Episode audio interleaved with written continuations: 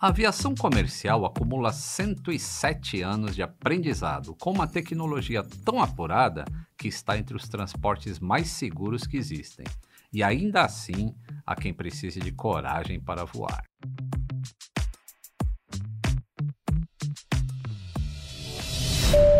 Atenção, passageiros! Bem-vindos ao voo número 10, partindo da milenar arte de contar histórias com destino ao fascinante universo da aviação. O tempo em rota é agradável, com pilotos tranquilos no comando. Eu sou o comandante Lito Souza, com mais de 35 anos de experiência em manutenção de aeronaves, sendo os últimos 20 anos como supervisor internacional. Em casos de emergência, teremos convidados a bordo para que você perca o medo de voar. O seu check-in é o início início de uma viagem mais tranquila. O uso de aparelhos celulares está permitido e fones de ouvido cairão do compartimento superior. Nossa viagem sonora já vai começar.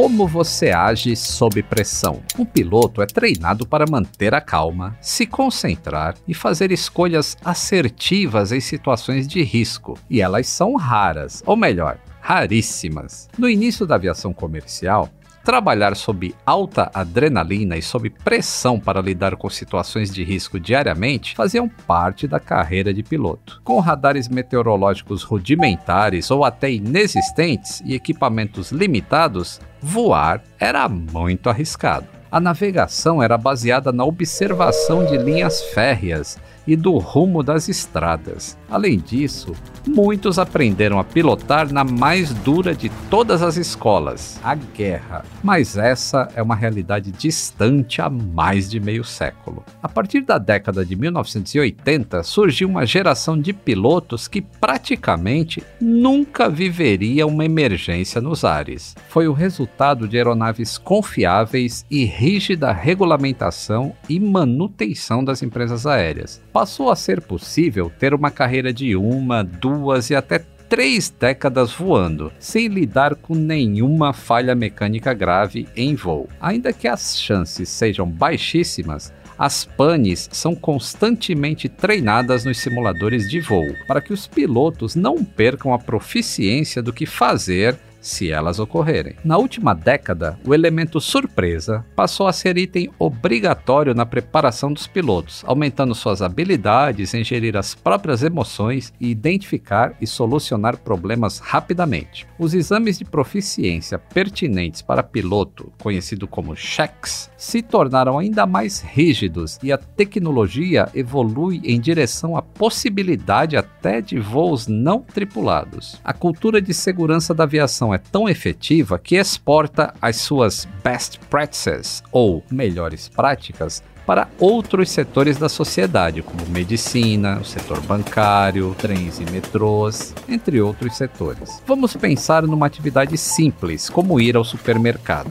Quem nunca saiu de casa para comprar um único item, mas acabou voltando cheio de sacolas para casa, hein? E às vezes a distração é tanta que o próprio item que lhe fez ir ao supermercado foi esquecido. Claro que a melhor solução é fazer uma lista de compras. Então, o checklist de aviação é justamente isso uma lista com todos os itens que os pilotos devem seguir em situações de anormalidade. Reparem que a gente sempre fala de pilotos no plural. Na aviação comercial, o trabalho da tripulação é sempre em equipe, e não só entre os profissionais a bordo. Os profissionais de solo também fazem parte desse time de operações. A segurança só é completa quando há uma relação de confiança e comunicação efetiva entre todos. O nosso celular não funciona a bordo, mas você sabia que os pilotos podem fazer uma chamada para o setor de manutenção? Sim, o piloto pode falar não só com a manutenção, como também com o despachante de voo, com o meteorologista, fazer desvios na rota se necessário. Então, ele tem apoio tanto na terra quanto no ar. Vamos fazer como os pilotos e manter a calma para ouvir o Atenção Passageiros de hoje?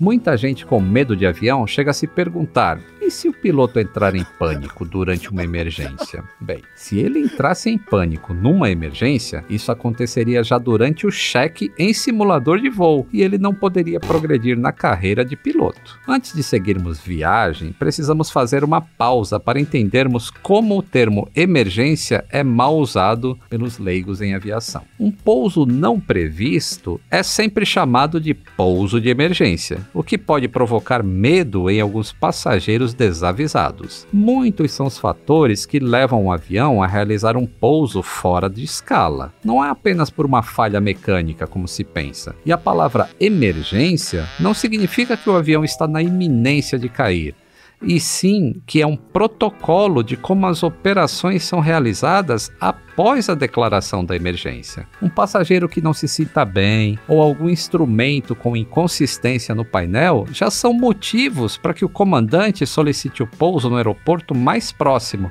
portanto, fora da escala. A redundância é fundamental na aviação. Não basta um componente estar em pleno funcionamento, é necessário que o item que o substitua no caso de uma falha, também esteja tinindo. Vamos analisar as expressões de pouso fora de escala em inglês para esclarecer uma enorme diferença entre o pouso de emergência e um pouso forçado. Emergency landing, ou pouso de emergência, abrange diferentes situações. Para começar, o dramático forced landing, ou pouso forçado. É quando uma aeronave tem que pousar imediatamente no primeiro aeroporto que encontrar por conta de uma emergência ou um outro evento que afete a segurança do voo ou até dos passageiros. É provável que o piloto emita ao controle aéreo uma mensagem de Mayday. Por exemplo, um pouso forçado seria necessário em caso de um alarme de fogo em um dos motores do avião, sendo verdadeiro ou falso esse alarme. Outra categoria é o Precautionary Landing landing ou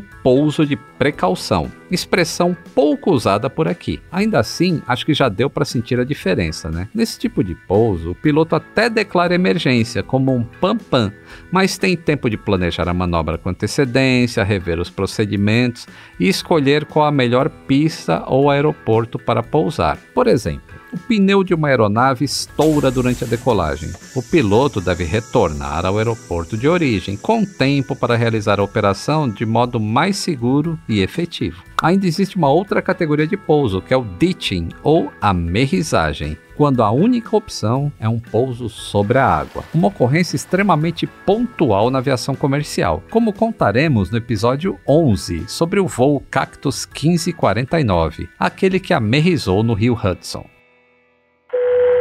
entretenimento a bordo. Eu já falei por aqui que os pilotos não têm medo de turbulência. Companheira fiel de todos os voos desde o batismo aéreo. Para você realmente acreditar que os pilotos também não têm medo de emergência, uma circunstância para a qual eles são treinados constantemente, vou descrever uma ocorrência que aconteceu no Airbus A340 da Suíça. Em 2011, mesmo ano em que a Airbus encerrou a produção do quadrimotor A340, o voo Suíça 188 decolou de Zurique, na Suíça, em direção a Xangai, na China um percurso longo com mais de 9.500 quilômetros de distância, com previsão de 11 horas de duração. Ainda durante o procedimento de subida, a copiloto identificou no ECAN uma anormalidade. O ECAN é a tela do painel de controle com informações em tempo real dos motores e do status do avião. A temperatura do óleo do motor 3 estava bem mais alta do que o normal. Em uma condição ideal, essa temperatura deve permanecer entre 140 e 155 graus Celsius. A copiloto ainda notou que a temperatura de óleo do IDG, que é o gerador de força elétrica daquele mesmo motor, também estava fora fora do normal. Piloto e copilota decidiram os procedimentos de correção de modo conciso e efetivo, exatamente o que é esperado de uma tripulação bem treinada em CRM. CRM é o Crew Resource Management, ou gerenciamento de recursos da tripulação, e surgiu na década de 1970. Ele considera a influência dos aspectos humanos na aviação, como trabalho em equipe, liderança, comunicação, consciência situacional e tomada de decisão. O treinamento do CRM reduz riscos de falha humana ao romper com os filtros de comunicação.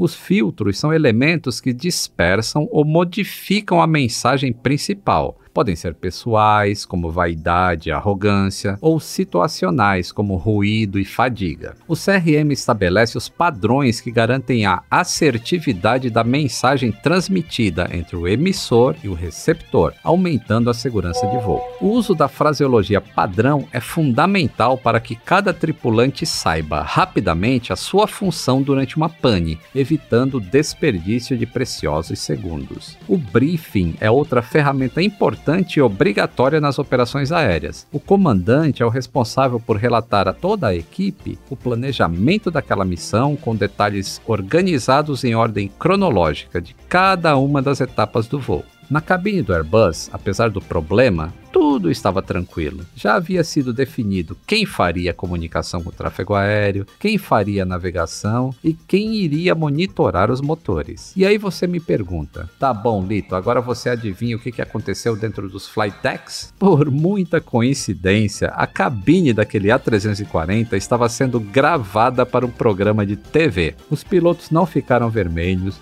não ficaram ofegantes e sequer afrouxaram a gravata. Apenas seguiram os protocolos sem o menor sinal do jargão pânico a bordo. O alarme continuou soando na cabine de comando. Os pilotos fizeram uma revisão nos checklists e ligaram para o setor de manutenção da empresa aérea. Essas ligações para manutenção são corriqueiras e ajudam a solucionar algum problema técnico. Lembro de quando eu era MCC, uma sigla para Centro de Controle de Manutenção, que é o local a ser chamado em caso de problemas. Eu recebi uma chamada de um voo que tinha saído de São Paulo e estava indo para Miami. O piloto me informou que uma luz de baixa pressão de óleo estava acesa. Baseado em conhecimentos de física e analisando a leitura de outros instrumentos, eu pude definir que o voo poderia continuar até Miami e que aquilo era apenas um problema de indicação. Durante o troubleshooting ou pesquisa de pane, o gerador IDG foi desligado para diminuir a temperatura do motor. Como a medida não deu resultado, o IDG foi desconectado fisicamente da caixa de engrenagens do motor. Tudo muito pensado e acreditem, até econômico. A conta é simples. Um IDG custa algumas centenas de milhares de dólares. Desligá-lo antes que algum problema maior aconteça facilita para manutenção e para contabilidade da empresa aérea. Repare que um dos pilares do CRM é justamente a tomada de decisão. Os pilotos analisaram a melhor ação diante de inúmeras adversidades, mantendo o controle da aeronave com base no que é ensinado, treinado e condicionado. Estudos de consciência situacional indicam que ao menos 88% das tomadas de decisões ruins acontecem porque as pessoas não compreenderam a verdadeira situação nas quais estavam. Na aviação, a IFA, que é a abreviação em inglês para Consciência Situacional em Voo, é voltada à melhoria da segurança aérea. O setor evoluiu muito nos últimos anos, com o uso de simuladores realísticos para os treinamentos da tripulação. Na cabine do 340, a equipe ficou maior. Seguindo as orientações de crise, o terceiro piloto foi convocado ao cockpit. O motivo é fácil de entender três pilotos trabalhando em equipe resolvem melhor os problemas do que apenas dois. Mais um pilar de CRM, o trabalho em equipe funcionando em harmonia, voltando à comunicação ser humano-máquina.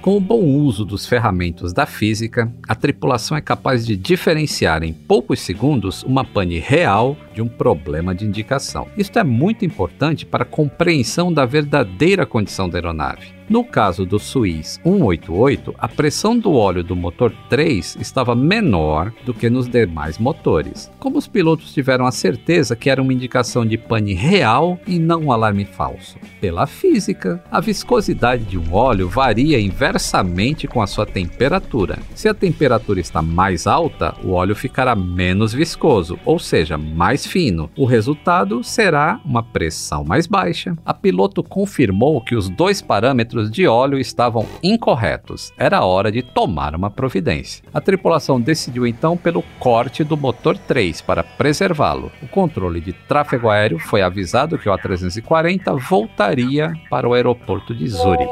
O corte ou apagamento do motor é uma expressão aeronáutica para o desligamento de um motor em voo. O procedimento do IFSD ou In-Flight Shutdown é recomendado quando a máquina deixa de cumprir as suas funções. Os motivos mais comuns de falha são ingestão de objetos estranhos, como choque com pássaros, formação de gelo ou impossibilidade de controlar o empuxo do motor. Quando ocorre o corte de um dos motores, o piloto inicia um desvio e começa a planejar o pouso no aeroporto adequado mais próximo. Você se lembra da nossa conversa dos tipos de pouso, né? Pois é, o Swiss 188 não fez um pouso de emergência, mas um precautionary landing. Naquele momento, a preocupação dos pilotos era com o combustível, não com o preço do combustível, mas com o tanque cheio. Para pousar logo após uma decolagem, o avião precisa perder peso e o motivo é bem simples: o avião precisa parar na pista. Claro que essa é a condição dos jatos comerciais. Aviões leves como o queridinho Cessninha ou Piper não se adequam a essa regra e o peso do pouso é bem próximo ao decolagem. Como é que um jato comercial fica mais leve em pleno voo?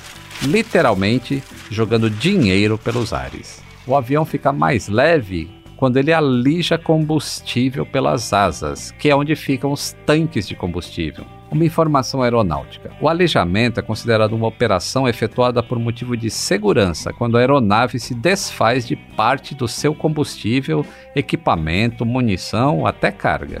O A340 então começou a liberar parte do seu querosene de aviação através de tubulações que conectam os tanques das asas para a atmosfera. E esse alijamento é feito de modo sincronizado e proporcional nas duas asas, e em uma altitude segura para que o combustível evapore antes mesmo de atingir a superfície da Terra um pouso overweight, ou seja, acima do peso máximo de pouso, acaba pesando também para nós da manutenção. A inspeção será uma busca meticulosa e demorada por sinais de enrugamento de chapas e painéis, que pode ser provocado pela flexão das asas cheias de combustível no momento de um pouso duro. Esse tipo de revisão ainda inclui peças do motor, do trem de pouso, dos pneus e outras partes estruturais, além dos fixadores de tudo tudo isso. No fim das contas, um pouso leve reduz riscos para a aeronave e gastos com manutenção.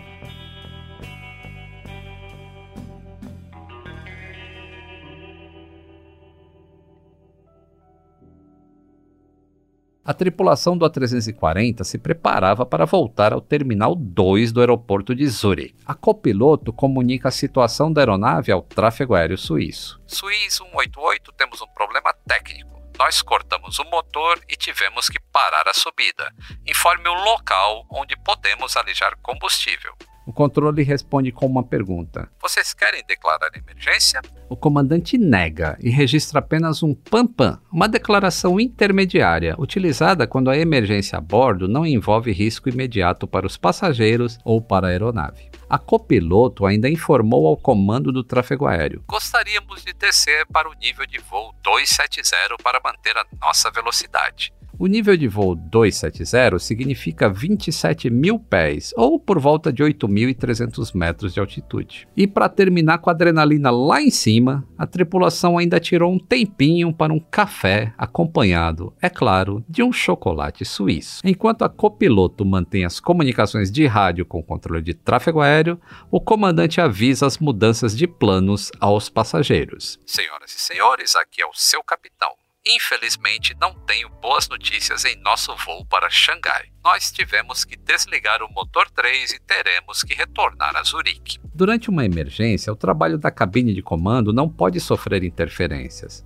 Como vocês perceberam, primeiro a tripulação identifica e resolve o problema para depois avisar aos passageiros. Este é o procedimento correto. Afinal, qual seria a pressa em avisar uma pane? Nenhum dos passageiros pode contribuir para a solução do problema lá de seus assentos, não é mesmo? O melhor para todos é manter o conforto do voo e, quando orientado, afivelar os cintos. E eu falo isso porque muitos passageiros reclamam que o piloto não dá informação quando ele fez uma arremetida, por exemplo. Mas, pessoal, o piloto está lá na frente trabalhando. Depois que ele fizer tudo, se sobrar tempo, aí eles avisam para os passageiros, tá bom? Hoje em dia, o treinamento, os procedimentos e a confiabilidade na máquina fazem o voo comercial ser muito seguro, tanto para quem pilota quanto para quem viaja.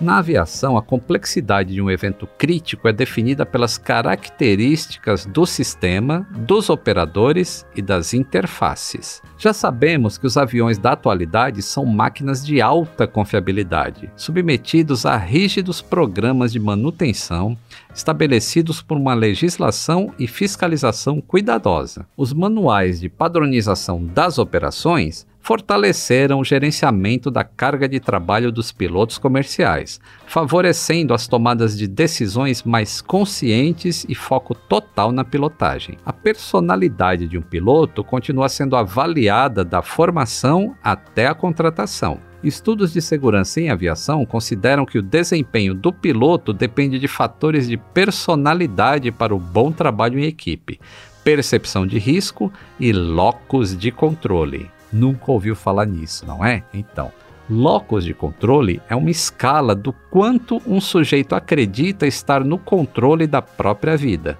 Quanto maior for essa grandeza, menores são as chances do indivíduo se colocar em situação de perigo. As mudanças operacionais da aviação comercial diminuíram a autonomia dos pilotos, com a crescente dependência da automação. Existe até uma discussão de que os pilotos estariam perdendo habilidades básicas para controlar um avião.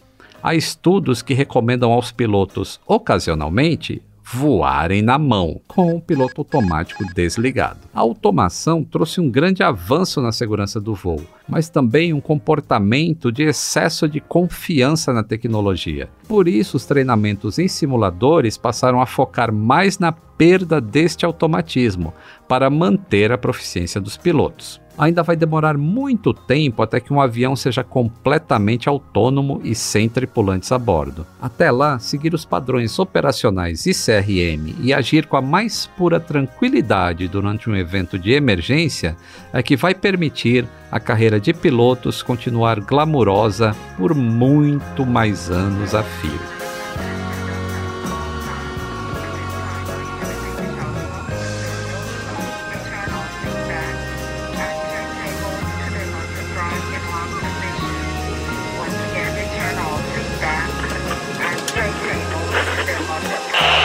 Atenção passageiros, o nosso voo pelas histórias da aviação acaba de aterrizar. Nos encontramos no próximo embarque. Um grande abraço e até o próximo voo!